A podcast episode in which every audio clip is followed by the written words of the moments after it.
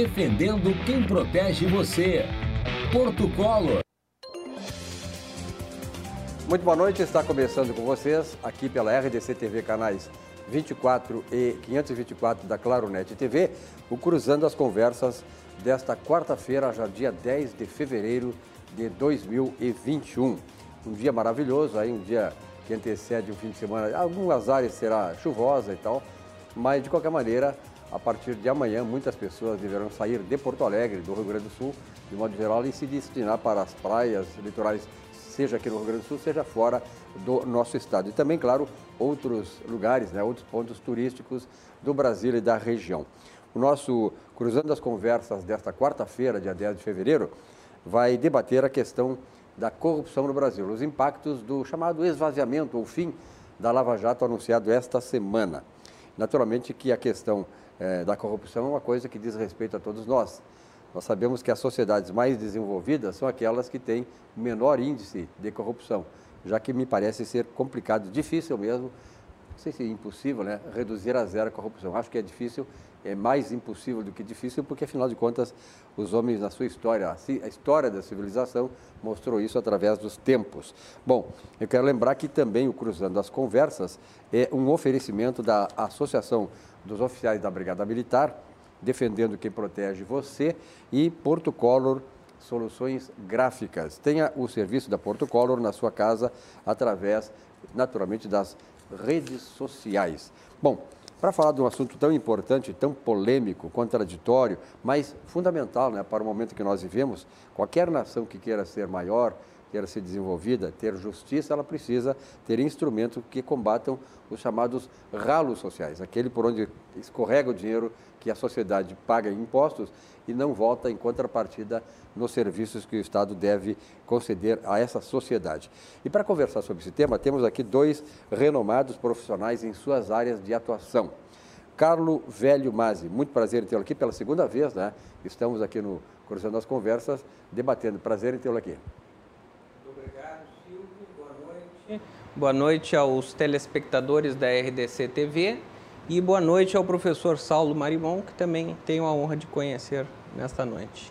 E também o professor Saulo eh, Marimon, pela segunda vez nessa aula estamos aqui juntos debatendo. A outra vez eu me lembro era a bancada, né? Em ver que nós tínhamos aqui era diferente, mas pela primeira vez nesta bancada oval aqui, né?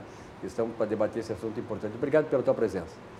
Obrigado, uh, Silvio. Obrigado, Carlos. Boa noite a todos. Boa noite quem nos assiste em casa.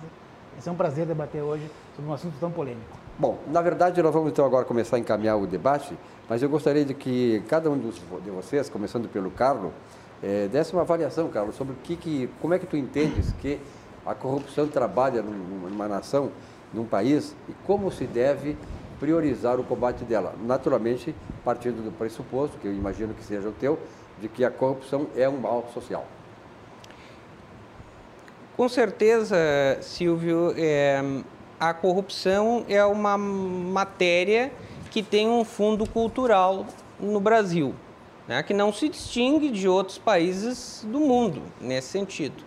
Eu acredito que é, houve um desenvolvimento ao longo dos últimos anos é, de diversos mecanismos de combate a esse tipo de criminalidade, que é uma criminalidade é, sobretudo organizada. E, como toda criminalidade organizada, ela demanda é, a criação de técnicas investigativas, técnicas de controle cada vez mais, mais complexas e mais é, objetivas, né, com o fim de se obter um, um resultado eficaz.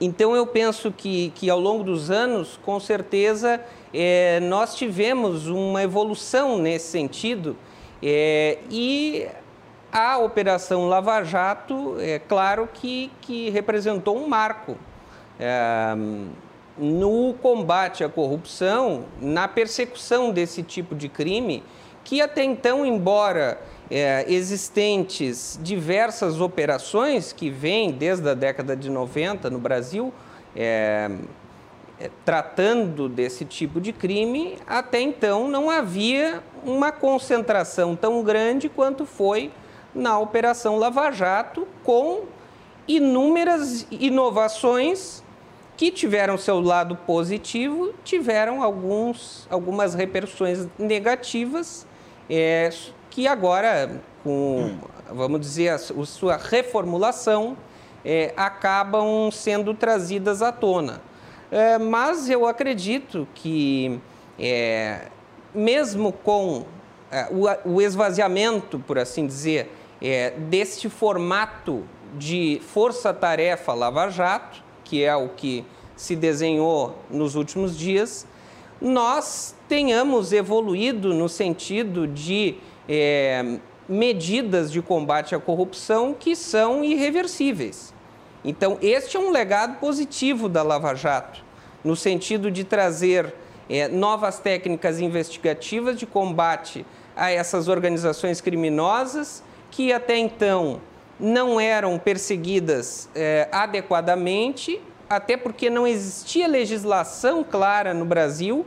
O Brasil adotava resquícios de é, tratados internacionais e não tinha é, introjetado na, no seu ordenamento pátrio é, muitas é, regras, né? É, é, muitas regras que, que, que impediam o tratamento adequado da criminalidade organizada. E essa criminalidade também veio muito atrelada a questões econômico-financeiras. Então, é, aqui nós estamos tratando de um ramo do direito penal é, que, historicamente, sempre teve uma, uma, uma cifra negra muito alta. Né, com poucas condenações criminais e poucas pessoas investigadas e efetivamente punidas. Então, a Lava Jato, até pelo seu é, sentido comunicacional, ou seja, a mensagem que essa operação é, transmitiu para a população e para é, eventuais é, possíveis é, autores de crimes econômico-financeiros de forma organizada, então houve uma mudança que essas pessoas começaram a perceber que se é, se organizassem em é, facções destinadas à, à prática desses crimes seriam efetivamente investigadas e punidas, com consequências muito graves, tanto para a sua liberdade quanto para o seu patrimônio, que é o principal. Professor e sociólogo Saulo Marimon, é, na verdade, essa, essa questão já foi tocada aqui pelo, pelo Carlos, é, dos instrumentos que o governo dispõe, o governo brasileiro, né, a sociedade brasileira, através das suas instituições, para combater a corrupção. Na sua avaliação, o Brasil está tendo o caminho certo, está no caminho certo no combate à corrupção? E dentro desse esquema todo aí, qual o papel desempenhado pela Lava Jato?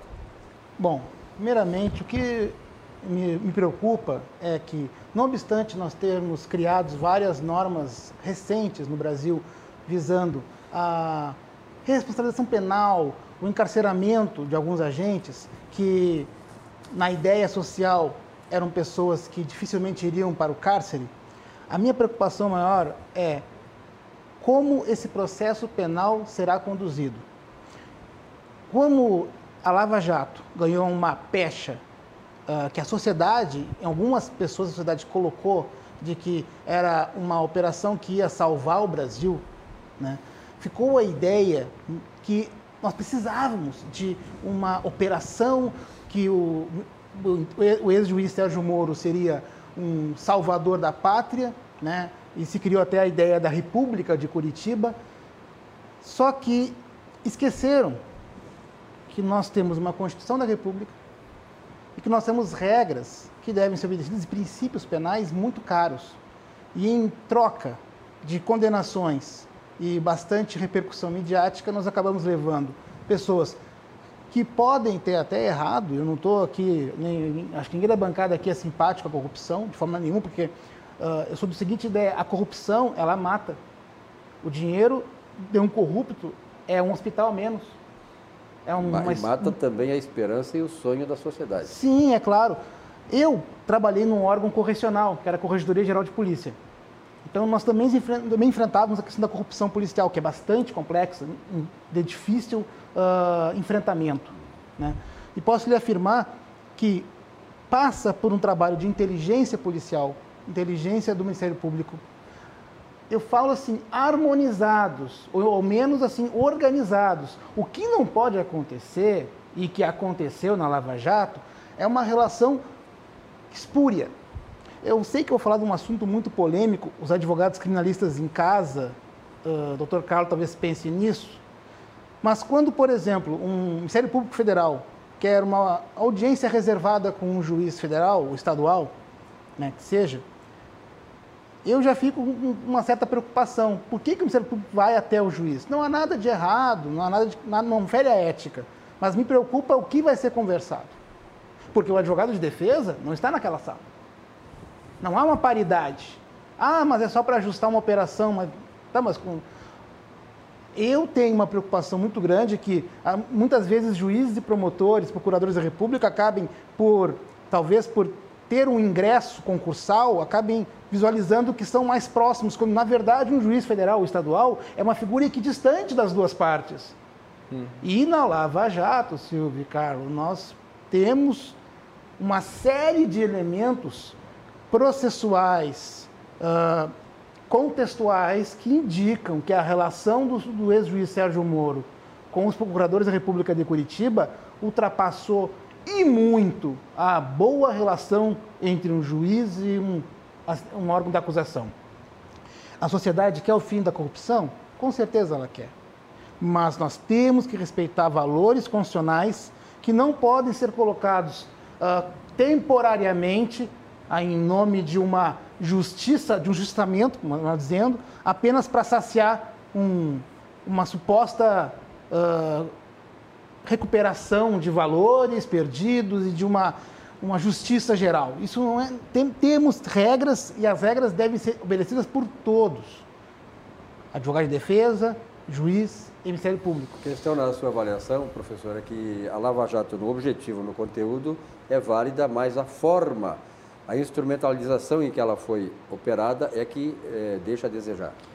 Muitos erros processuais aconteceram eu entendo, como sociólogo, que houve uma, uma análise política de vários fatores. Um exemplo muito banal disso é a liberação, uh, a, a, continuidade de, grava, de interceptação telefônica entre o ex-presidente Lula e a então presidente Dilma Rousseff, que às 11 da manhã terminaria, terminou, e à 1 h da tarde eles seguiram uh, interceptando essa conversação telefônica e o juiz, então, Sérgio Moro, entendeu por bem que a nação tinha que saber daquilo. Ora, isso é absolutamente ilegal. Ah, mas não havia. Uh, olha, não pode, não pode agir dessa forma. Ou então a condução coercitiva do então presidente, que, pelo menos nos meus, nas minhas impressões penais, só é cabível em caso de uma recalcitrância. Ou seja, nós intimamos lá, o, a, a, testemunha é muito mais tranquila. Né? O CPP ainda tem uma previsão discutível até hoje do uh, investigado. Mas não havia recalcitrância, ele não tinha se recusado, simplesmente queriam tirá-lo de casa para fazer uma busca e apreensão. E quando eu era policial civil, uma percepção minha era para fazer uma busca e apreensão numa residência, tinha que ter um familiar, justamente para mostrar a lisura dos fatos, a lisura daquela, daquele procedimento.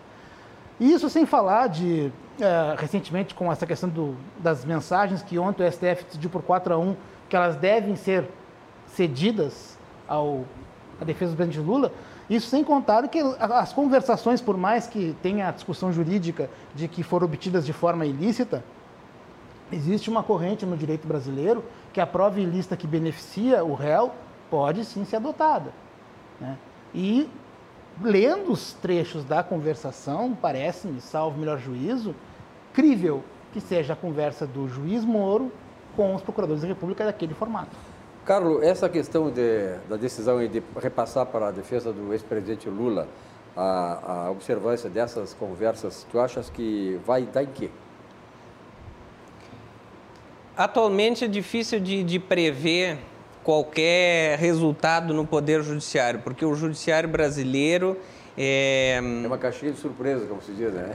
Tem influências que às vezes não são só jurídicas, são ah. que, metajurídicas, ou seja, é, quando uma Corte Suprema é, se coloca à disposição do, do interesse público, isso é uma coisa muito preocupante, porque foge das regras previamente estabelecidas, que estariam na Constituição, nos, na, nas convenções internacionais a que, o, a que o Brasil é signatário, de que o Brasil é signatário, e nas leis ordinárias, que deveriam ser respeitadas, sobretudo por agentes públicos.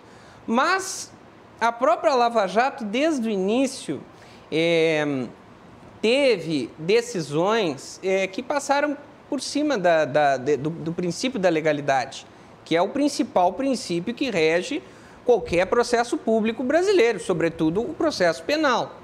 É, então, é, o TRF-4, lá no início da Operação Lava Jato, quando começaram a ser questionadas algumas decisões do ex-juiz Sérgio Moro, já tinha se manifestado de que, não, esta operação é um caso especial e, em função de ser especial, admite regras especiais e flexibilizações especiais. Então, sempre foi um caso de exceção. Desde o início foi um caso de exceção.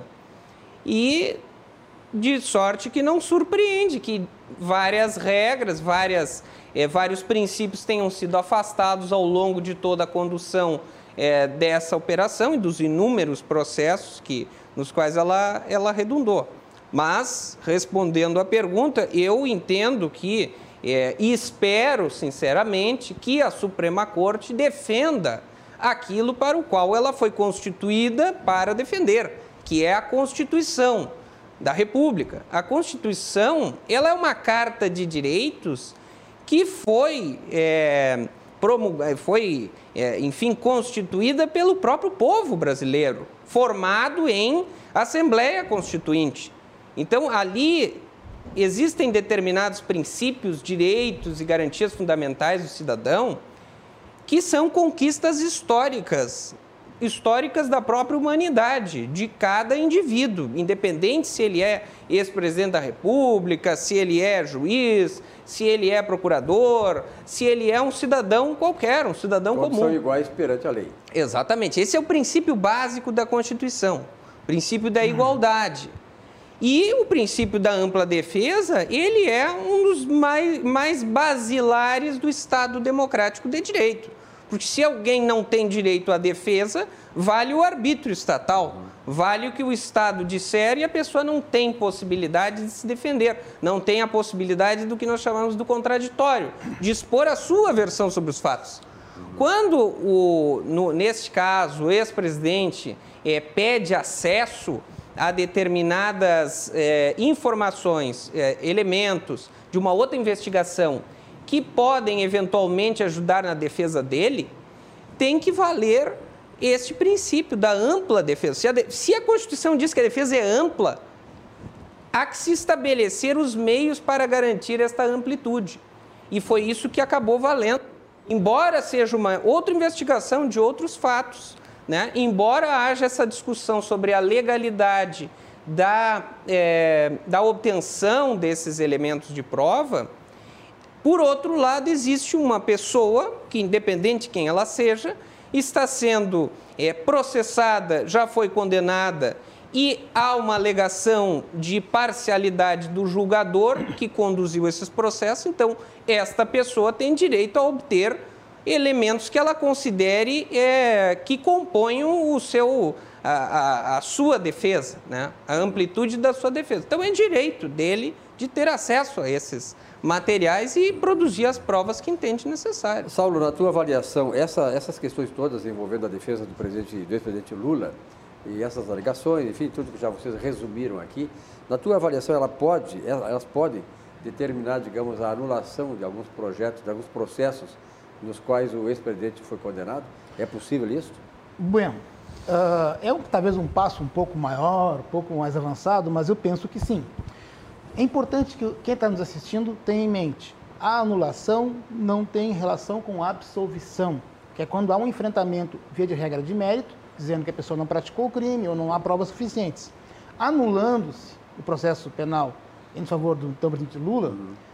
faz um retorno processual até o momento que o STF, por exemplo, disser, olha, daqui para cá é, é, deve ser anulada, porque a condução foi pelo, pelo, pelo juiz Sérgio Moro, de uma forma suspeita, etc, etc, etc.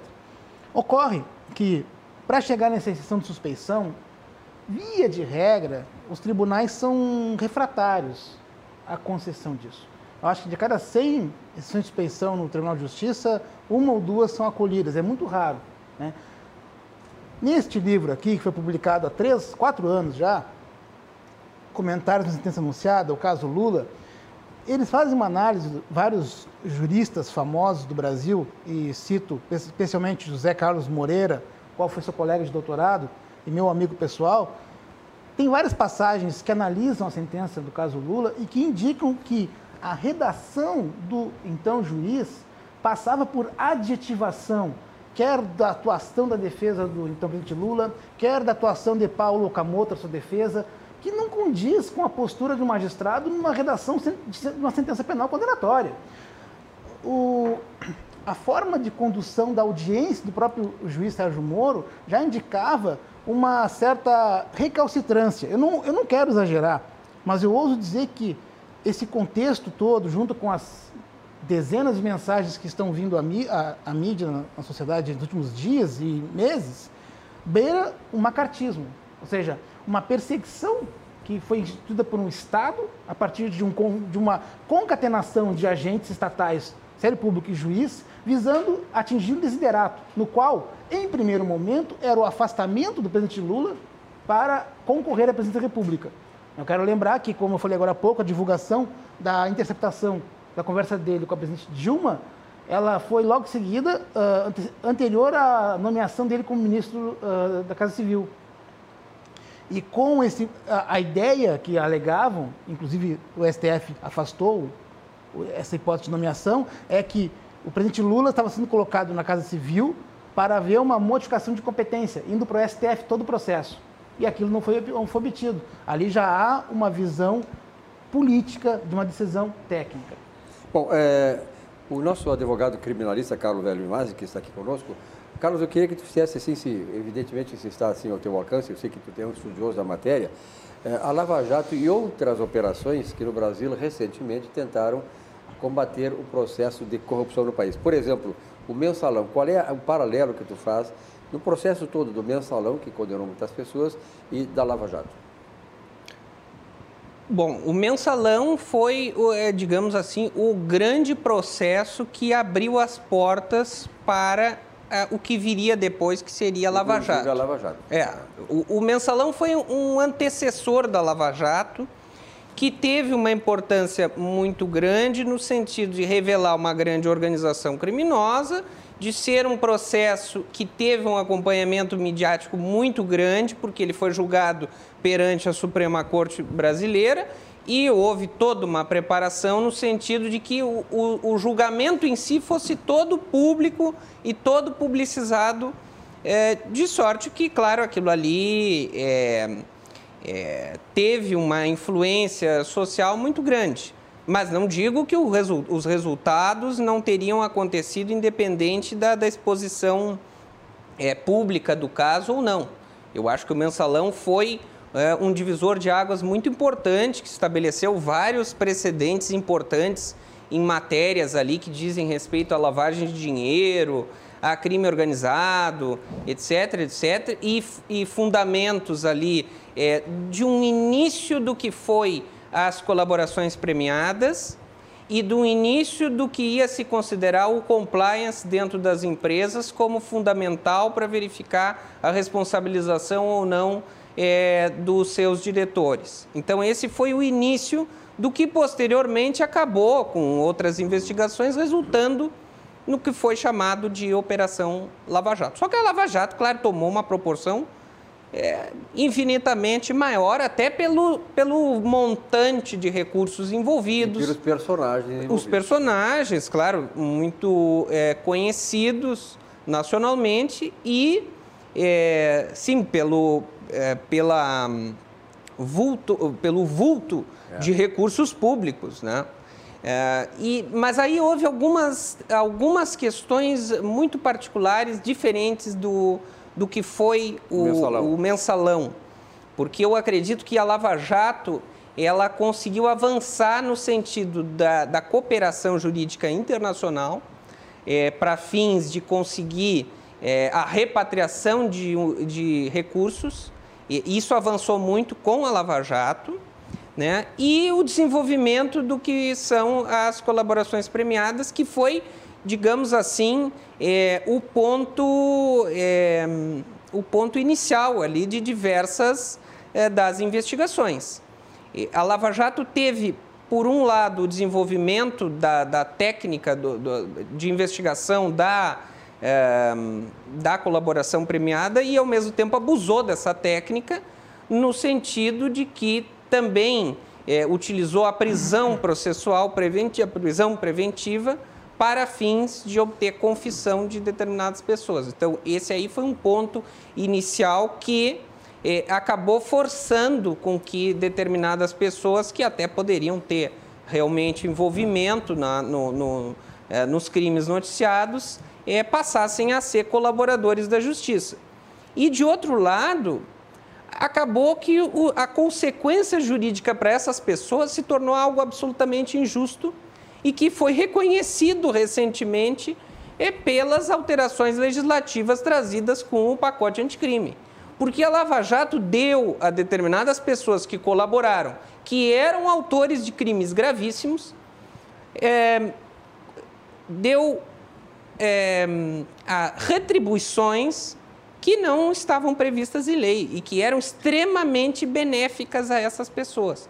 Então, pessoas que deveriam, de fato, cumprir pena, que deveriam, aos, aos olhos da lei, é, cumprir determinadas sanções, acabaram sendo beneficiadas. E teve pessoas, teve doleiros, que até conseguiram é, ficar com um patrimônio, aí recuperar seu patrimônio, ganhar, é, enfim, recompensas financeiras por ajudar é, na, nas investigações da Lava Jato. Então, isso acabou criando uma distorção muito grande, que, que veio se materializando ao longo do tempo e, inclusive, fez com que o legislador percebesse essa situação e hoje é, existem, é, existe em lei é, muito bem delimitado quais os tipos de vantagens que o colaborador pode ter, quais as recompensas do colaborador.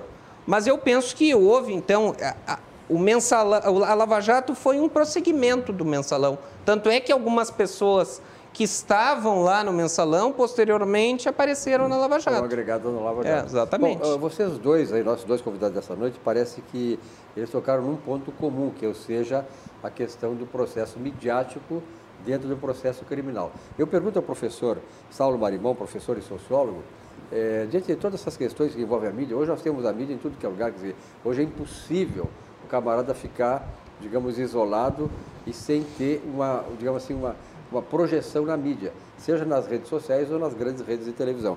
Professor, como é que seria possível fazer, levar avante um processo criminal envolvendo personalidades graúdas, quer dizer, gente de, emblemática política no país, sem que haja esse, esse, esse aproveitamento da mídia. Veja bem, o STF no Brasil, ele tem um protagonismo midiático que não existe em lugar nenhum em paralelo nenhum no mundo desenvolvido. Como é que se poderia fazer isso, professor? Já que vocês, inclusive, de certa maneira, alegam, e não estou fazendo um julgamento aqui, alegam que o processo midiático pode influir em decisões ou no processo criminal contra esses, essas personalidades.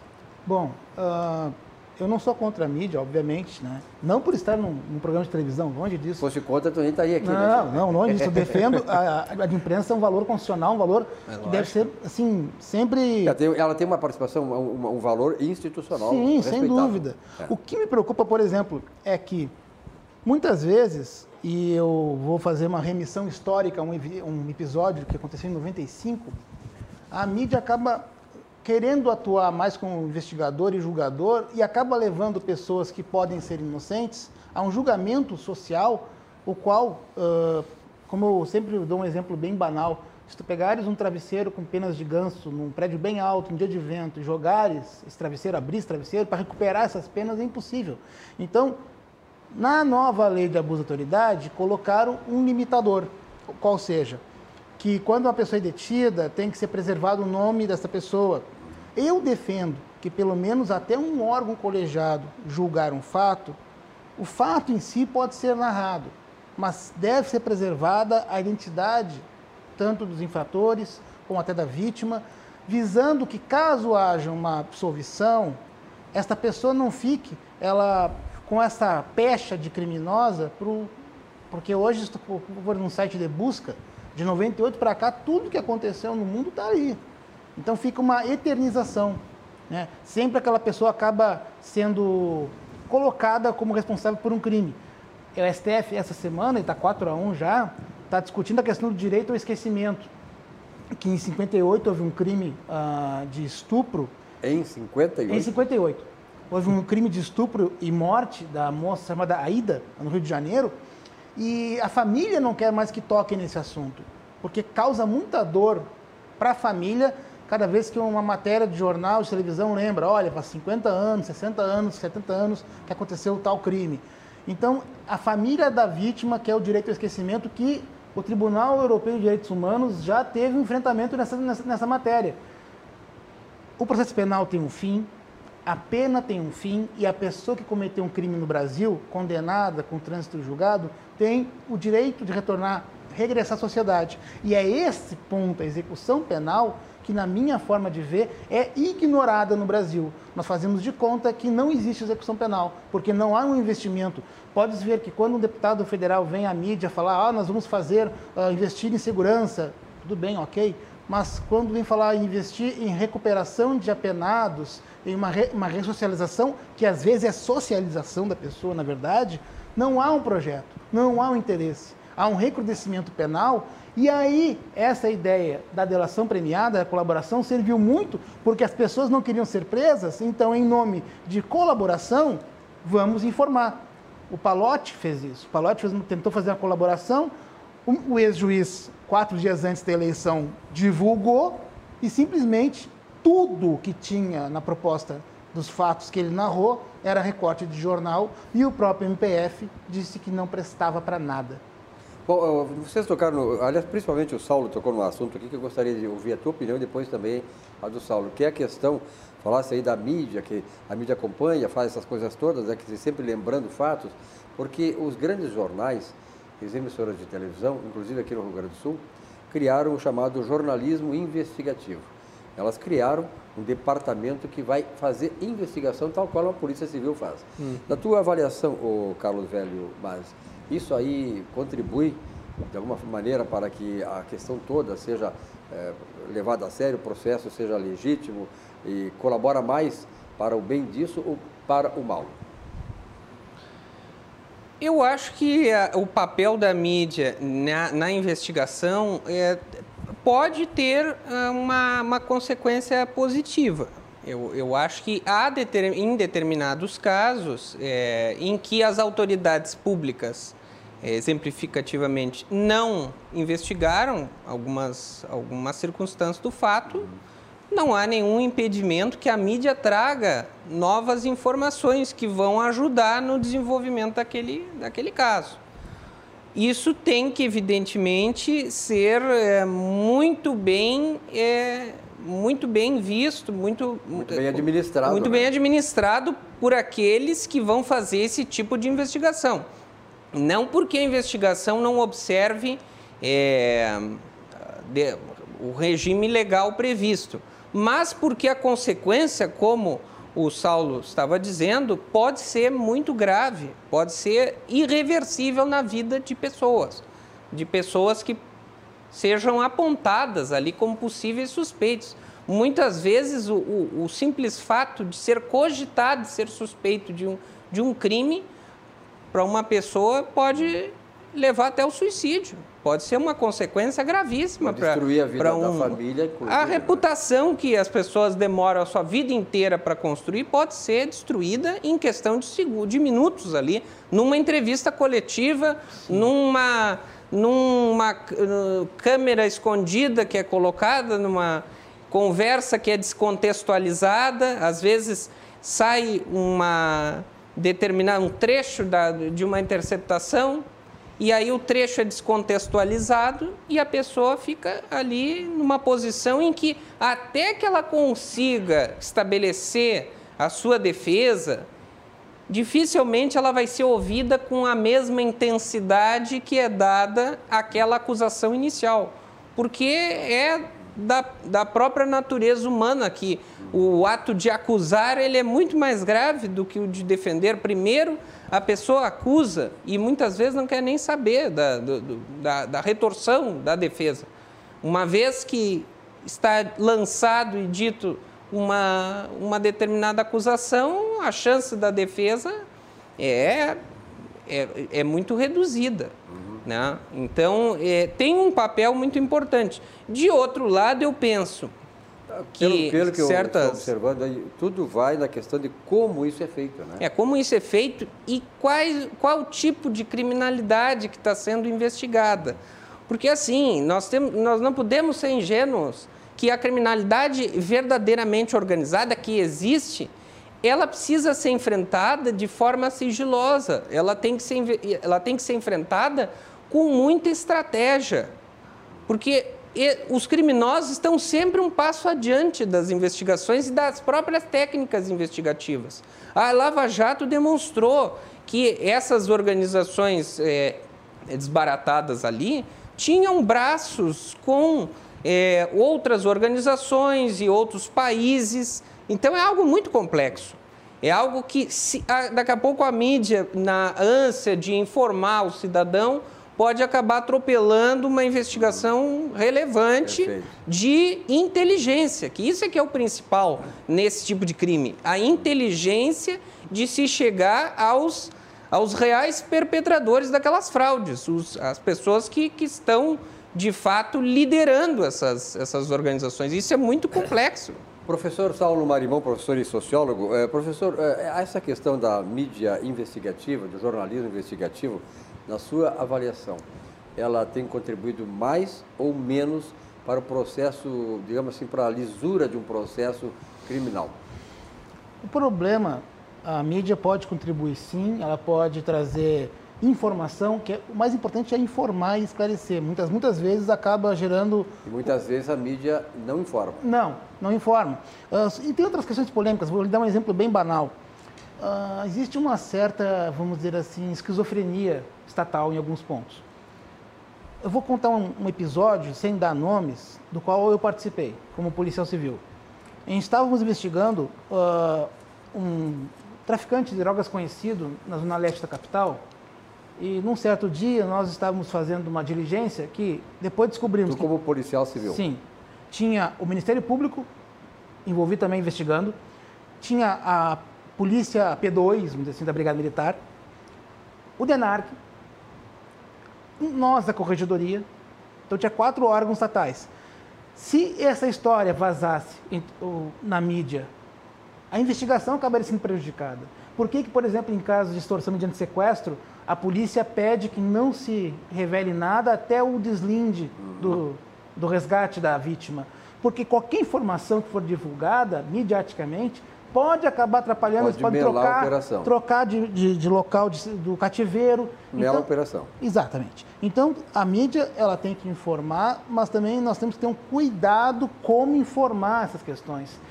Uh, Preocupa-me, por exemplo, que algumas pessoas no afã de querer fazer, uh, de querer ver justiça, entre aspas, no Brasil, acabem defendendo uh, em rede social ou em televisão alguns valores que simplesmente ofendem a própria Constituição da República.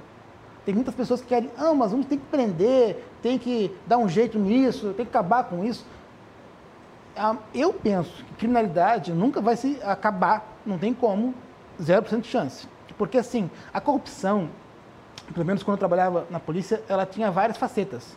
Uma era a oportunidade. Por exemplo, Certa feita, se você detém uma pessoa, essa pessoa não quer ser presa e oferece uma vantagem econômica para o policial, ele acaba recebendo o valor. Então, foi uma coisa ocasional. Ou, em algumas situações, havia o que a gente chama de uh, pedágio, uma cobrança regular por parte de alguma entidade, um agente ou de um grupo de pessoas, para que o tráfico de, de drogas, o jogo do bicho, seja to tolerado. Então. Guardar as proporções era o mensalão. O É, mensalão foi isso. mensalinho, vamos dizer assim, né? Né? Claro. Sim. Né? Mas o macro. O, o fato é assim, ó, eu, por exemplo, como esse policial, eu sempre defendi uma coisa. O policial civil, que era uma pequeníssima parcela, uma pequena parte mesmo, ele só vai parar de delinquir nessa natureza se ele perceber que há risco de perder o poder que ele exerce sobre o infrator. Ah, em dado momento, é complicado falar porque tem que ter cuidado com as palavras, mas em dado momento, dois policiais investigados foram transferidos para um órgão administrativo. Então eles não tinham mais o poder de chegar nos infratores e pedir um dinheiro, porque eles não tinham mais ingerência em investigação. Foi a forma na época que perceberam, bah, sim, dá para tirar esses, essa situação, porque não tinha como fazer mesmo uma investigação mais profunda ali naquele momento. Tinha que fazer a transferência dos agentes, ex officio, como a gente fala, né, para que eles não tivessem essa proximidade. Então, a forma de se ter um processo penal com inteligência, como bem disse o Dr. Carlos, e que seja discreto, sem ser midiático. Ah, no meu tempo de policial, ah, nós não tínhamos assim essa vestimenta que hoje eles usam, camisa, polícia civil. Não estou discutindo nem o mérito, mas o policial tem que usar um rosto dele de forma muito reservada. Quem tem que falar é assessoria de imprensa, comunicação social, comunicar o fato lá. Tem, tem que botar a cara e assessoria, né? Exato, exato. Porque o delegado de polícia, o promotor, o juiz, eles têm que trabalhar nos papéis, ou hoje no EPROC, mas não pode ficar lá, na minha visão, assim, ah, vamos fazer isso, vamos fazer aquilo, tá? Que senão não. Eu- só para dar um exemplo, o caso Kiss. Trinta e poucos dias foi remetido ao indiciamento. Bastante acelerado. Talvez não fosse feito de forma adequada. Tanto que na época, se bem me lembro, ah, houve uma ideia de concurso material de delito que era incabível, juridicamente falando. Mas a pressão social em ter um resultado rápido acaba gerando situações que no direito penal a gente fala na questão do tempo. O tempo para amadurecer e para refletir até chegar a uma sentença penal adequada. Não, e é Perfeito. importante que Vamos se diga. Uma, uma, licença, você precisa fazer um intervalo para Ah, depois pois nós não. voltar a debater esse tema aqui, que é a questão da corrupção, né? Lava Jato, os desdobramentos, enfim, tudo aquilo que implica nesse processo todo que nós, e aqui a gente tem um consenso nisso, né? O, o Saulo e, e Carlo, que é o de que nós precisamos realmente combater a corrupção, porque ela atingiu no Brasil níveis muito elevados e isso faz muita falta para os serviços que a sociedade precisa que o Estado ofereça em contrapartida aos impostos que nós pagamos. Um rápido intervalo e o Cruzando as Conversas volta já já.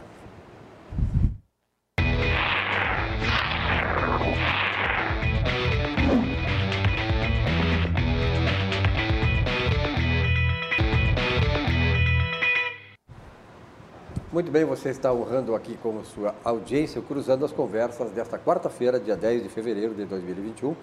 Nós estamos aqui pela RDC TV, canais 24 e 524 da Claro Net TV, para todo o Rio Grande do Sul e, imagina-se, claro, para o mundo todo, através das redes sociais. Lembrando que o Cruzando as Conversas é um oferecimento da Associação dos Oficiais da Brigada Militar, protegendo e também defendendo quem protege você, e Porto Color Soluções Gráficas. Tem o serviço da Porto Color na sua casa através, claro, naturalmente através das redes sociais que são muito bem hoje eh, peculiarizadas e capilarizadas em todos os lares brasileiros e principalmente nós estamos aqui no Rio Grande do Sul, na Sociedade Gaúcha.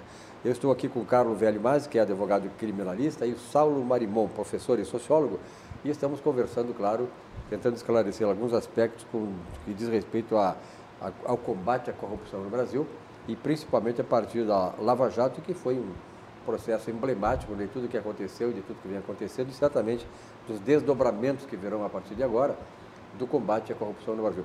Mas, Carlos, eu te interrompi para fazer o intervalo, gostaria que tu fizesse a observação que tu estavas começando a fazer. Não, eu ia, eu ia complementar o que o, o Saulo eh, falou relativamente à à questão da, da investigação pela mídia e como isso é, eh, depois retratado eh, perante a população. É muito importante esclarecer, talvez para o telespectador, que eh, o que nós estamos acostumados a ver diariamente no- nos, nos telejornais, nos jornais, enfim, aquilo que chama-se a deflagração da operação, na realidade, aquilo ali é só uma etapa praticamente inicial. Não digo a primeira etapa, porque evidentemente que eu espero que haja toda uma, uma investigação prévia até levar ao momento em que há deflagração, que é o quê? O cumprimento dos mandados de busca, mandados de prisão, etc., que são determinados por um juiz ali competente.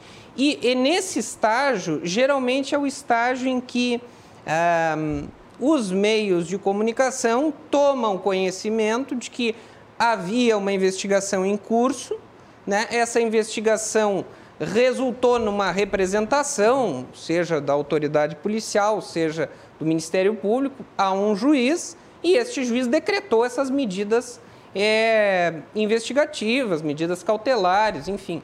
E aí ocorre esse momento em que os policiais, os investigadores vão lá e cumprem os mandados. Aí então entram nas residências, nos escritórios, etc., prendem as pessoas. E qual é a grande imagem que isso passa? De que naquele momento o cidadão que está sendo preso, ele é efetivamente responsável por aquele crime. As pessoas não, às vezes não conseguem entender que aquilo é apenas uma etapa de investigação do fato. Aquele cidadão que está saindo ali preso não necessariamente é não necessariamente será condenado por aquele crime. Não necessariamente haverá provas suficientes para gerar uma condenação criminal ao final do, de um processo criminal e que essa pessoa vai cumprir uma pena. Então, na realidade, esta prisão inicial, esse, esse cumprimento de mandado de busca inicial, ele acaba sendo para aquele cidadão uma condenação prévia. Acaba sendo a primeira condenação em que ele tem a sua imagem exposta é, nos, meios, nos meios públicos e aí, até que ele consiga, dentro de um processo, com o devido processo legal, comprovar né, que aquilo não aconteceu, ocorre uma inversão do que o sistema é, processual penal brasileiro é, determina, que é que a acusação tem que fazer prova da sua, da, do, das suas alegações. E o indivíduo, ele pode permanecer silente perante aquilo, ele tem o direito ao, ao, ao silêncio, ele tem o direito de não precisar se manifestar se ele não quisesse. E a acusação teria que fazer prova com a intervenção da mídia expondo da forma que aquilo ali, aquele cumprimento inicial, seja uma condenação prévia, o que, que isso representa para as defesas? Que a defesa acaba adquirindo um ônus que não é o ônus que a Constituição e as leis lhe dão, que é o ônus de provar a inocência. Então, se eu não provo que eu sou inocente, eu automaticamente culpado. sou culpado porque já houve toda uma investigação prévia, já fui exposto naquele caso. Então, na realidade, isso aí, essas deflagrações de operações são apenas uma etapa investigativa, que muitas vezes pode não resultar em prisões. Professor Saulo Marimon. É, definitivas, né? É, é, evidente. Quais os aspectos, assim, se existem na sua avaliação, positivos da Lava Jato? Por exemplo, assim, ó, ah, se imagina que houve um processo pedagógico, cultural, né? passando para a sociedade que realmente há necessidade, que a operação é importante, mesmo que há, há, o senhor mesmo já relacionou muitas coisas aí, mesmo que o processo todo, a forma como foi feita, tivesse suas restrições. Mas qual é a, a, o grande fator, qual foi o grande fator que a Lava Jato nos trouxe benéfico ao país? É esse processo pedagógico cultural de se combater a, a corrupção, porque esse é um grande mal para a sociedade? Olha, eu confesso que tenho poucas questões ali, mas a preocupação de compliance dentro das empresas, de tentar fazer um, entre aspas, um fair play, um jogo limpo, acho que é um progresso. Uh, penso que a repatriação de ativos uhum. também foi um, uma, vamos dizer assim, uma coisa, uma questão favorável. Porém, uh, me preocupa muito alguns aspectos que acabaram colocando toda essa ideia de de colocar um processo adequado, com pessoas respondendo de, com paridade de armas, né, como a gente fala no direito penal, quer dizer, tendo a condição de se defender adequadamente. Igualdade de condições. Exatamente. Por exemplo, o, ministro Moro, o ex-juiz Moro, quando ministro, quando soube do vazamento dessa vaza-jato, né, que está gerando uma polêmica enorme no Brasil, ele ligou para alguns ministros, algumas pessoas envolvidas nessa vaza-jato, dizendo que ele, como ministro, ia ah, destruir as provas. Ora, eu nunca vi isso nem no regime militar. Alguma coisa tão absurda. O ministro disse, não, não, não, essas provas aqui nós vamos sumir, fica tranquilo. O ministro Fux, Fux teve que acabar com isso e fazer uma decisão que proibisse o ministro da Justiça de destruir provas. Então, me parece que esse ato do ministro já revela que houve uma exacerbação de, de, de funções que acabou atrapalhando muito. E ele, o... ele tinha, o ministro, desculpa ele interromper, ele tinha condições nessa, ele já que era ministro agora e não juiz, de que maneira ele poderia fazer esse Olha, processo de destruição das provas? É crime, né? O artigo 3... Mas como é que ele como é que se dá o processo da destruição das provas? Bom, ele como são gravações num HD com as mensagens, ele poderia, em tese, dizer para o. Delatar. Não, é, incinera, del, uh, deletar, né? deletar tudo, pronto, exclui. Só que isso não pode. Pelo menos eu, como ex-policial e advogado criminalista que fui, provas não podem ser destruídas pelo poder, pelo, pelo, pelo poder executivo. Isso é uma coisa absurda. Na, uh, na própria, no, no judiciário, as provas têm que ser guardadas por muito tempo, até transitar em julgado, ou ser restituídas. Uh, certa feita eu lembro que nós restituímos celulares para pessoas que foram absolvidas uh, de venda de moeda lá em Uruguaiana, que eram celulares que hoje eram de uma outra tecnologia que não tinha mais função. A pessoa recebeu como uma decoração, mas tinha que ter ficado permanecido na vara, sob resguardo, até a decisão meritória. Então tu não pode destruir provas uh, de uma forma assim que, que cause prejuízo.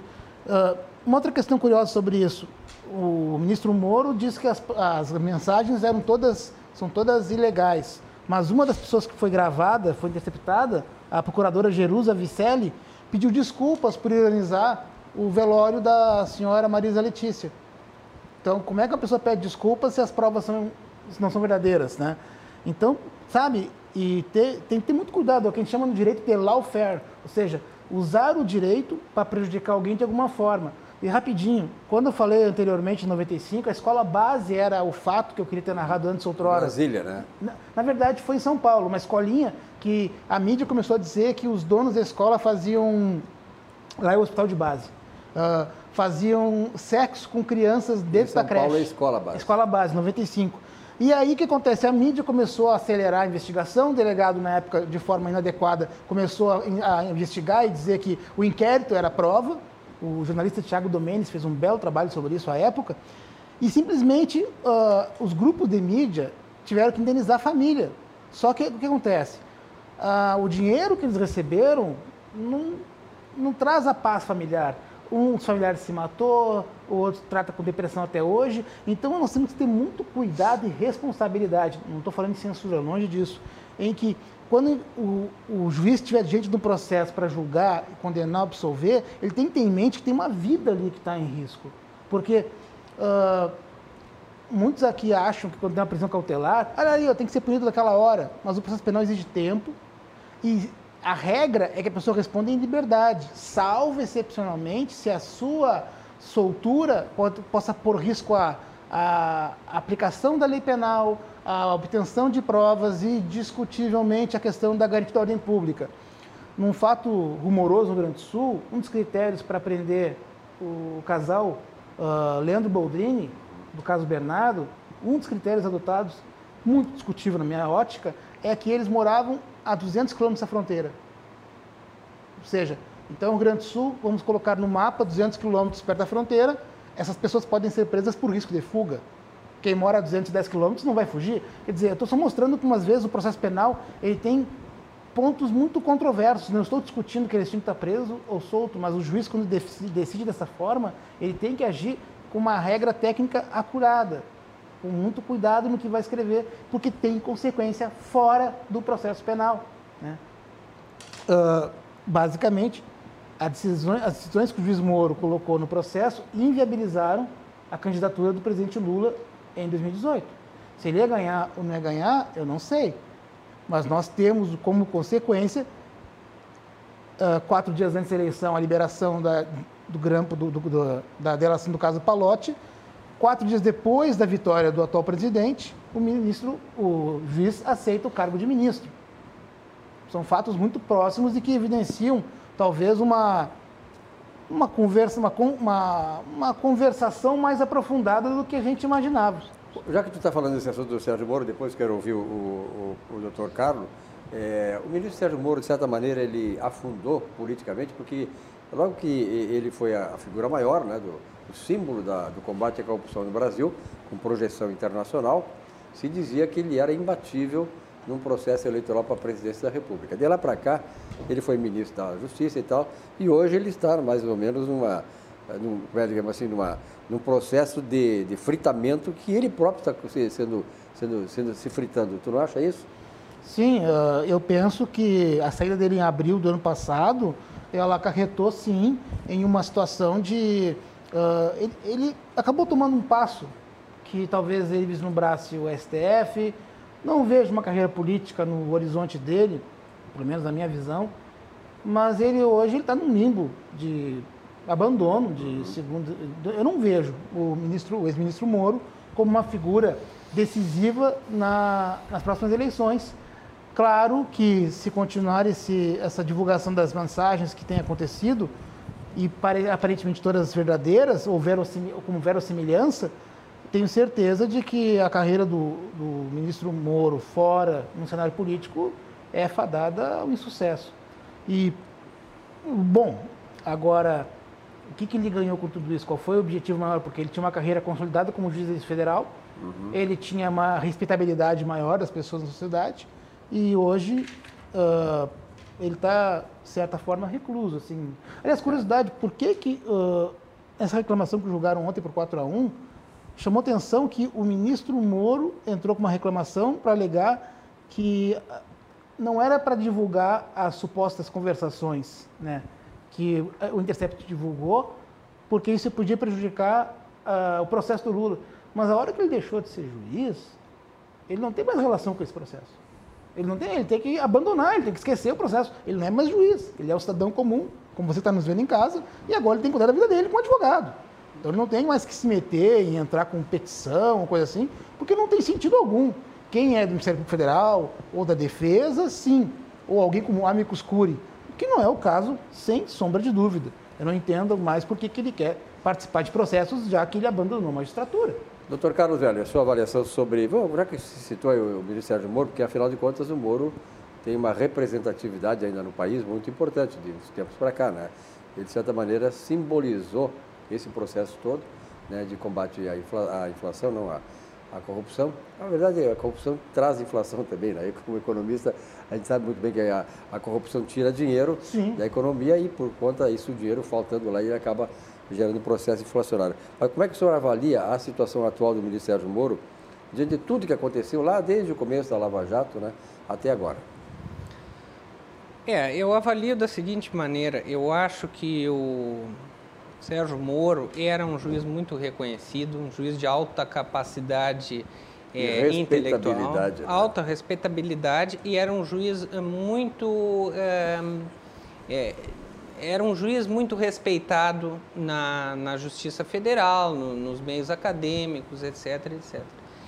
E lá pelo caminho, infelizmente, se perdeu, porque a, a Operação Lava Jato ela levantou os holofotes né, de, um, de uma nova situação que, que o colocou assim como uma figura central né? na, na, na, vida política nacional. Né? Com certeza. No, ele se projetando com um viés político, é, tendo benefícios né, em termos é, reputacionais, começou a dar palestras por todo o Brasil, etc, etc. Onde era festejado, tá, era um... Exatamente, aquilo ali acabou gerando né, é, um, toda um, uma, uma repercussão pública, né, de forma que ele é, aparentemente começou a sentir a necessidade de manter aqueles, aquelas situações que ele vinha que ele vinha obtendo a partir desses processos. Então, absolutamente não é nada comum e não é, é ético que um juiz se preocupe com as consequências dos seus processos, dos processos que ele vai julgar. O juiz não tem nenhuma outra função dentro do processo penal que não a de julgar.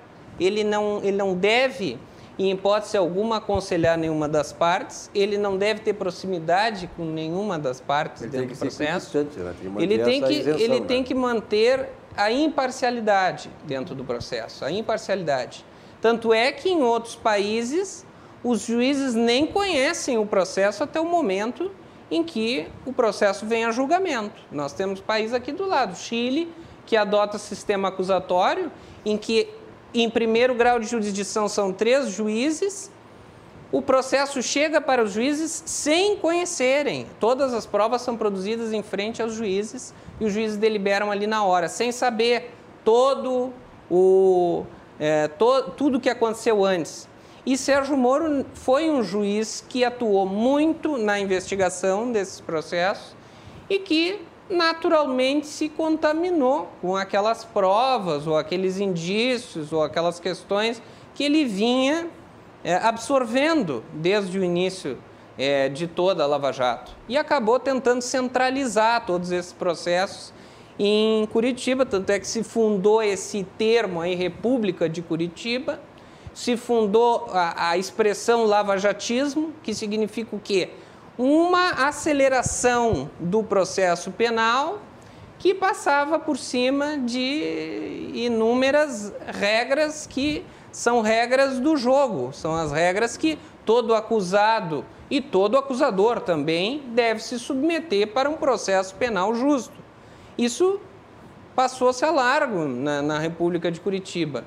De sorte que não chegou efetivamente sequer surpreender para os conhecedores da matéria que houvesse essa comunicação com a, os, os, membros do Ministério Público, lá especialmente com o Dallagnol, que era o chefe lá da, da, da Força Tarefa, o que, se verídico é, e como tudo leva a crer que seja, é, revela uma proximidade que deveria ter sido apreciada pelo Conselho Nacional de Justiça, não o foi porque ele é, abriu mão né, do cargo, enfim, se exonerou, né, senão o Conselho Nacional de Justiça iria apreciar a legalidade, enfim, a ética dessas conversas, que não são comuns, como ele emitiu uma nota certa feita dizendo que é absolutamente comum que advogados e procuradores e promotores conversem assim com magistrados. Eu, em toda a minha carreira, nunca tive esse tipo de proximidade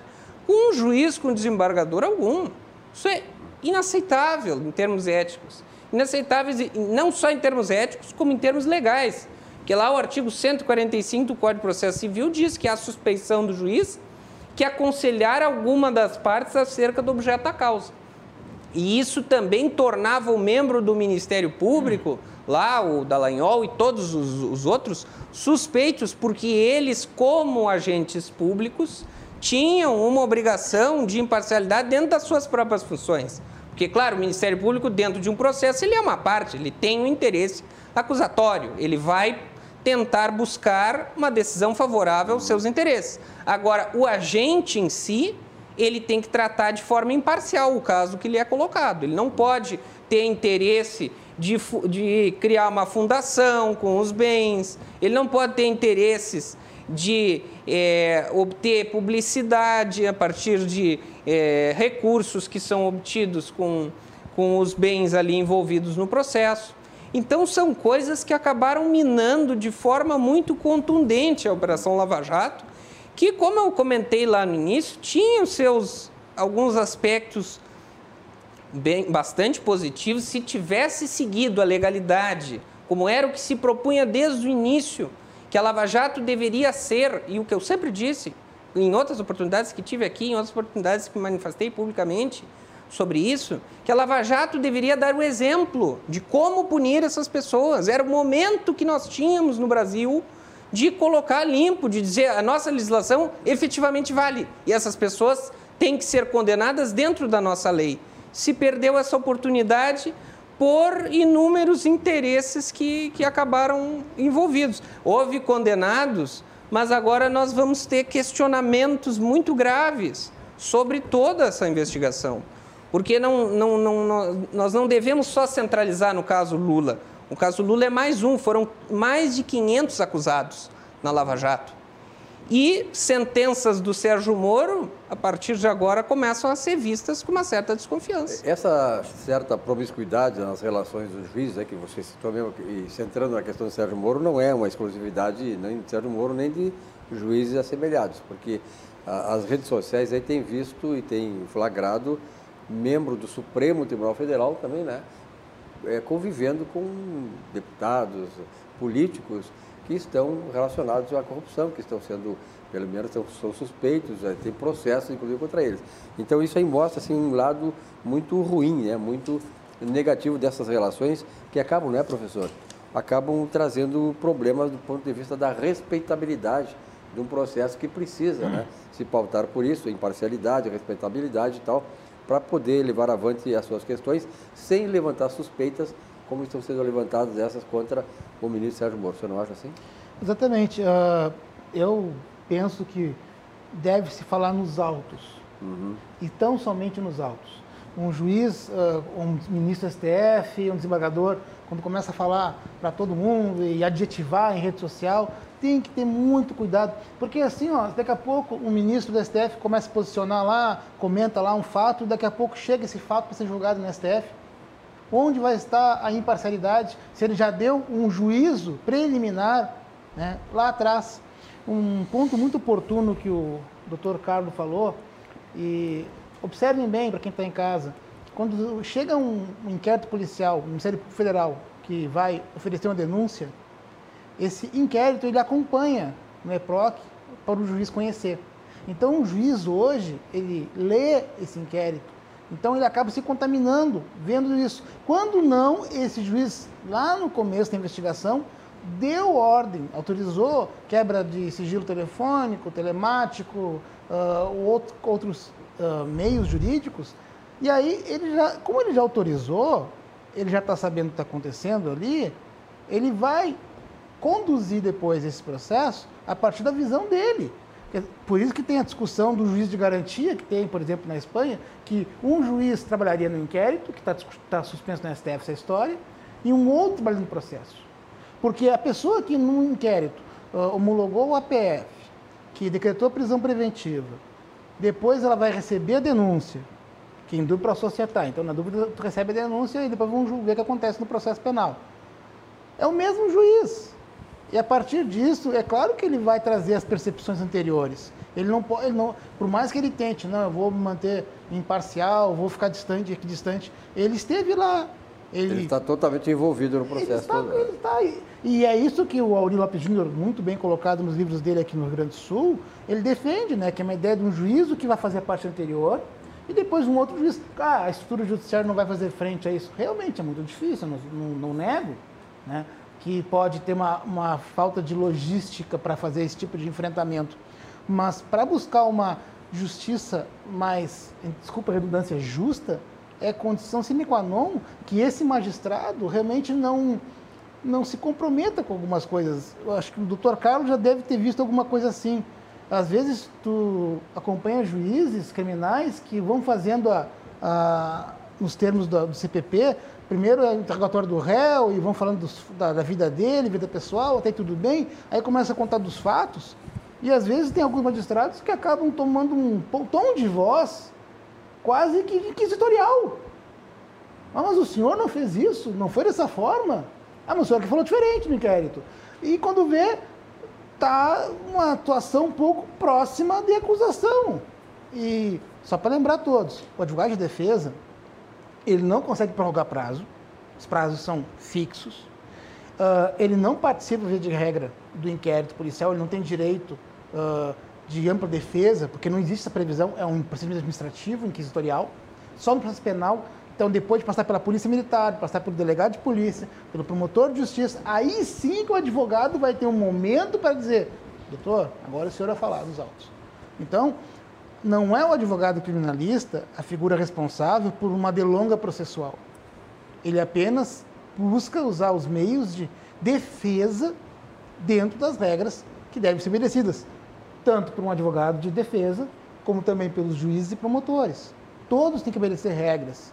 Senão, como é que nós vamos dar um exemplo de uma sociedade, uh, de um julgamento melhor, que seja justo?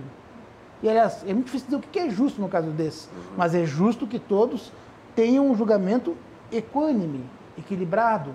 Né? E muitas vezes as pessoas acabam fazendo um pré-juízo, um pré-julgamento, e simplesmente esta pessoa já está exposta e depois, se for absolvida, para ter uma, uma, vida social depois. Ah, teve, tivemos vários casos que a pessoa foi presa temporariamente, esse é um desafio muito curioso. A prisão temporária de cinco dias ou 30, prorrogável, né? É, a pessoa ela é detida para investigação criminal. E ela pode ficar cinco dias dentro de um presídio central, uma cadeia pública, com o nome de hoje, ou Mato Peretier, ou em Guaíba, e depois solta a pessoa depois de cinco dias, porque não, não havia prova suficiente para investigação. Então a pessoa ganha, ganha, entre aspas, cinco dias na cadeia, né? porque é muito difícil uh, soltar esse indivíduo por uma ilegalidade uh, naquela prisão temporária. Então nós temos meios de investigação que devem ser mais sofisticados, mais avançados. Investir na polícia, investir na academia de polícia, investir em segurança é muito saudável, mas também investir na execução penal para uma ressocialização desse agente, para que ele volte para o convívio social e não faça atos criminais como ele fizeram outrora. Mas eu só vejo uma preocupação só na cautelar, na prisão cautelar, na questão midiática. Mas tem uma coisa, Saulo. Quando a pessoa é absolvida ao final do processo, se é que vai ser divulgado isso, é divulgado como sinônimo de impunidade. Sim. O que na realidade é uma deturpação Sim. de todas essas normas processuais que deveriam ser cumpridas, deveriam ser seguidas à risca e que muitas vezes, em função desse lavajatismo, e nesta operação especificamente, foram é, atropeladas, né? Atropeladas. Por isso que eu falei do macartismo, né? de uma perseguição que uh, lembra... Sim, o objetivo final era um e não importava o que se forma, iria fazer, os né? fazer, é, né? Os fins justificam os meios, esse era o objetivo ali. Já tinha, mas tinha, só pra, Sim, claro. Tinha, assim, tinha assim uma ideia de que um certo governo cometeu crimes, não vou discutir se cometeram ou não, mas eu tenho uma, uma visão pessoal, e que com o fim desse governo a sociedade ia ficar melhor. Tudo ia mudar. E não mudou. As coisas continuam ou, ou, ou mudaram, talvez alguns agentes, alguns atores, mas a situação não evoluiu. Então. E a prova disso? Per, perdão. Não, por favor, tem a Não, e a prova disso é que com a, o surgimento da questão da pandemia, o, os casos de investigação de desvio de verbas, de fraudes à licitação, etc., etc., continuaram existindo, continua existindo uma corrupção maciça na, na no, nos meios é, públicos que não tem nenhuma relação com a Lava Jato. O que, o que significa o seguinte: com a Lava Jato não terminou a corrupção, porque a corrupção continua existindo em outros em outros uh, meios. Né? Bom, nós vamos fazer um rápido intervalo aqui antes de nos é, é, encaminharmos para o final do programa, no outro bloco, e vamos ver se nós também conseguimos aproveitar aqui a, a especialidade dos nossos convidados, a qualidade e a competência deles, para tratar um pouquinho sobre a questão da segunda instância, né, que está sendo ah, debatida aqui no Brasil, e também essa questão da necessidade de fazer uma reforma, né? era aí no tempo das reformas, no Código Penal e no Código de Processo Penal. Nós estamos conversando aqui com o Carlos Velho Base, que é advogado criminalista, e Saulo Marimon, professor e sociólogo, a respeito das questões envolvendo aí a Lava Jato e, sobretudo, mais amplamente, do combate à corrupção no Brasil. Nosso Cruzando as Conversas vai um rápido intervalo e já voltamos com vocês.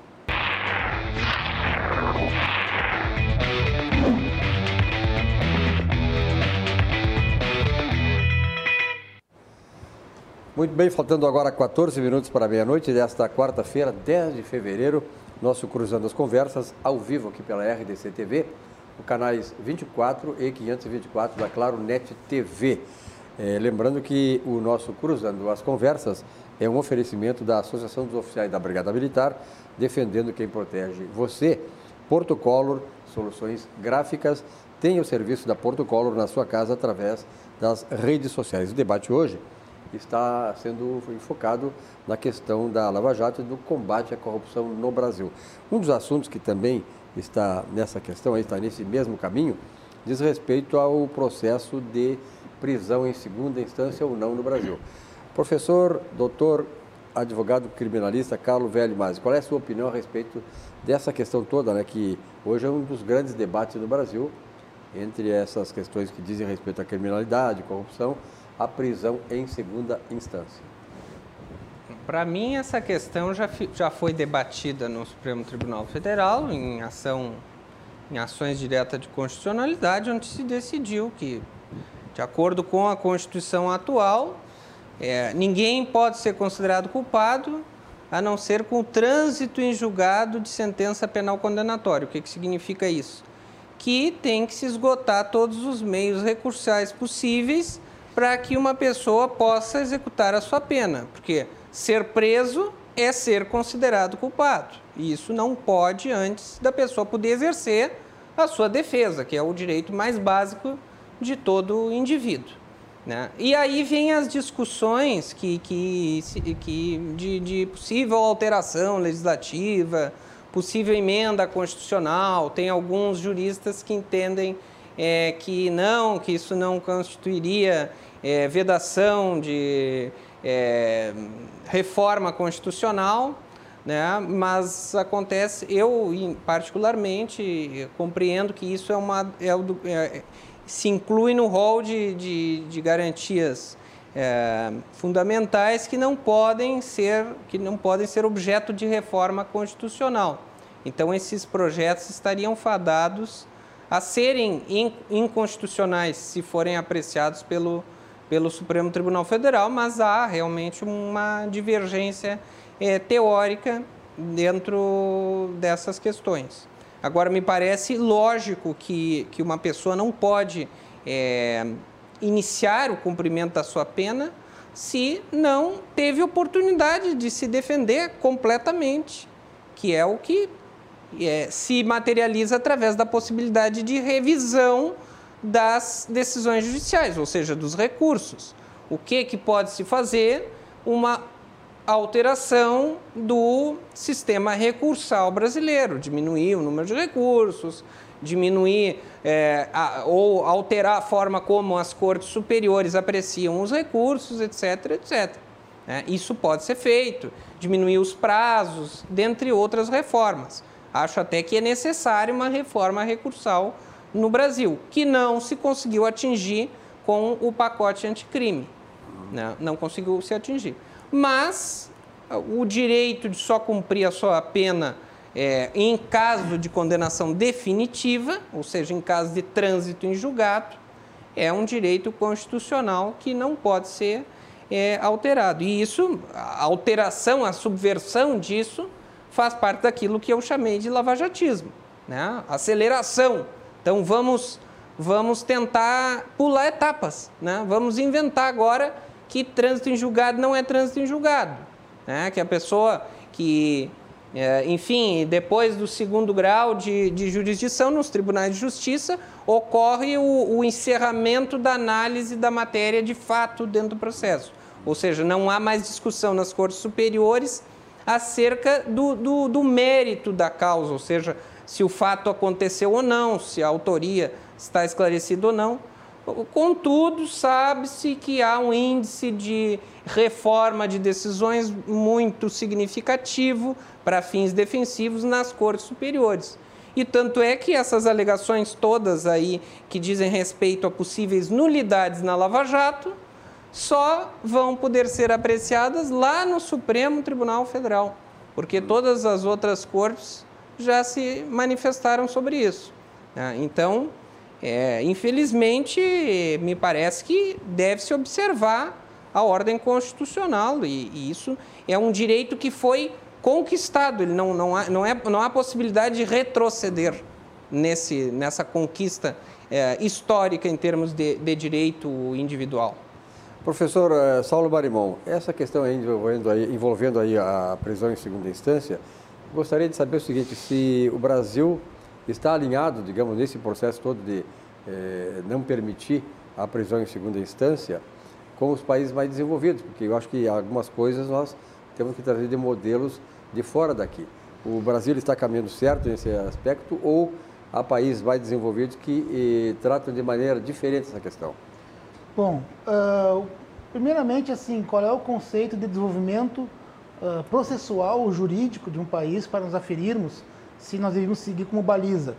Uh, o ministro, ex-ministro Moro, nos aproximou muito do direito penal americano, de uma ideia de negociação antecipada, para que essa pessoa não, não tenha um processo, ela assumisse uma culpa, fizesse um acordo prévio e não houvesse um processo penal. Eu não sei se o direito americano é um direito justo. É um país mais evoluído, mas não necessariamente justo. Afinal, o que seria justo? Bom, primeiramente, o advogado de defesa ter direito a acompanhar muito mais próximo o inquérito, né, talvez até uma espécie de um pré-processo, talvez sim. Talvez aplicação de elementos como o professor Achute aqui adota no defende no Brasil de modelo de justiça restaurativa, modelo restaurativo, repactuar. E uh, eu defendo uma coisa bastante polêmica. Querem aumentar tempo de pena, querem aumentar fração para cumprir pena, muito bem, façam isso. Com a correspondente, o correspondente incremento orçamentário na execução penal. Não dá para aumentar um dia de pena, dez dias de pena, se não tem onde dormir, se não tem onde comer. E aí alguém que pensa em casa que eu defendo infratores, não é isso. Eu defendo que todos nós que estamos acompanhando esse programa, todos que estão aqui, tenham os mesmos direitos que quando chegar numa cadeia e eu tiver que cumprir uma pena porque eu errei, tem uma estrutura para que eu possa me recuperar e ressocializar. Nós não, hoje nós não cumprimos uma lei de 84, que é a lei de execução penal, em muitos pontos. Então a primeira coisa é pensar como organizar isso. Se bem que cadeia, na minha visão, não vai resolver para muitos casos. Temos que pensar em outra forma de punir, uma forma corresponda a, até por aspectos ah, financeiros. Ah, eu penso que a asfixia das facções econômico-financeira é muito mais eficaz uhum. do que o encarceramento que hoje o Estado não tem controle. Ah, tirando as seis, cinco, seis penitenciárias federais que têm uma cela individualizada, uh, por exemplo, no Central, quem coordena mais a parte interna, a brigada, claro que ela entra lá a cada dois dias fazer uma, uma geral nas celas, etc. Segunda e quinta, se não me engano. Mas é, os presos coordenam muitas coisas ali dentro. Então, o controle estatal é muito reduzido. Porque cadeias grandes não resolvem. São cadeias menores, com uma aproximação do empresariado local, com uma aproximação da família, entendeu? Para tirar esse indivíduo de, uma, de um caminho que só vai levar, porque, via de regra, os infratores não têm vida longa. Ah, esse estatístico, se tu olhares agora no site da SUSEP e olhares os dados dos detentos, a maior parte, 75%, é de 18 a 30 anos. Entendeu? Nós estamos com uma, uma, uma, um grupo muito próximo de faixa etária e se a gente não pensar na execução penal como uma recuperação, e aí eu falo, muito bem, quer aumentar a segunda, quer botar para a segunda instância a prisão? Para quê? Qual é o sentido? Porque essa pessoa pode ser absolvida e depois tem que voltar para voltar para casa, porque pode ter sido nula a sentença, ter sido ilegal algum ato, entendeu? Então tem que ter muito cuidado e, e, sensibilidade. Sem contar que um juiz de primeira instância pode até decretar a prisão preventiva na sentença penal condenatória e manter essa pessoa encarcerada cautelarmente, é admitido isso, pra, em casos realmente que ensejem esse tipo de encarceramento. Mas a gente tem que ter em mente que encarcerar não vai resolver o problema da questão penal no Brasil educação, sim, é que, no meu ponto de vista, poderia transformar muito a nossa sociedade. Bom, nós estamos nos encaminhando para o final do programa, no nosso Cruzando as Conversas desta quarta-feira, 10 de fevereiro, quase meia-noite, faltam cinco minutos para as 24 horas desta quarta-feira. Eu gostaria então que cada um deles, primeiro começando pelo Carlos Velho Base, advogado e criminalista, fizesse uma avaliação, Carlos, e uma perspectiva que tu tenhas assim uhum. sobre uhum. Esse, essas reformas que estão acontecendo no Brasil, principalmente na área criminal. Eu penso que qualquer reforma na área penal ou na área processual penal, ela tem que passar necessariamente por uma avaliação do impacto econômico que ela vai ter. Nós não podemos fazer leis no Brasil pelo mero prazer de fazê-las ou pela mera é, influência da, da, do, da, da, voz popular, né? Uhum. É, o clamor, é, é preciso, popular, o clamor, clamor público, né? O clamor público não, não pode impulsionar reformas que vão ter uma consequência de sistema carcerário, de é, judiciário, de toda uma rede que vai ter um impacto econômico disso. Então é preciso pensar, é preciso ter uma responsabilidade político-criminal. Nesse sentido de qualquer reforma em lei penal. Agora, com relação à Operação Lava Jato, eu, esse chamado fim da Operação Lava Jato, eu entendo que isso é apenas o fim de um formato, que foi aquele formato adotado, é, é, trazido da Operação Mãos Limpas, que é aquele é, formato de força-tarefa, só que isso, evidentemente, que não é o fim do combate à corrupção e nem é o fim da necessidade de nós implementarmos novas técnicas, de nós estarmos sempre nos aprimorando e, ao mesmo tempo, respeitando as leis e respeitando a Constituição. Passamos e, sobretudo, de um ciclo para o outro. De um ciclo exatamente. É, é, um, é um ciclo que tem que é, voltar ao prumo, uhum. que me parece que houve uma, uma certo esquecimento. E dentro disso aí, minha mensagem final é o seguinte, que fica essa mensagem da Lava Jato, é da necessidade da imparcialidade do julgador, da Perfeito. pessoa que vai uhum. apreciar isso aí. Perfeito. A imparcialidade do juiz é um, um marco, um marco importantíssimo do processo penal democrático. Professor e sociólogo Saulo Marimó, sua avaliação final, um minuto e meio. Certo. Primeiramente, agradeço a oportunidade de estar nessa bancada tão respeitável, de estar diante de vocês em casa, e eu queria convidá-los a uma reflexão uh, nesse final de, de noite.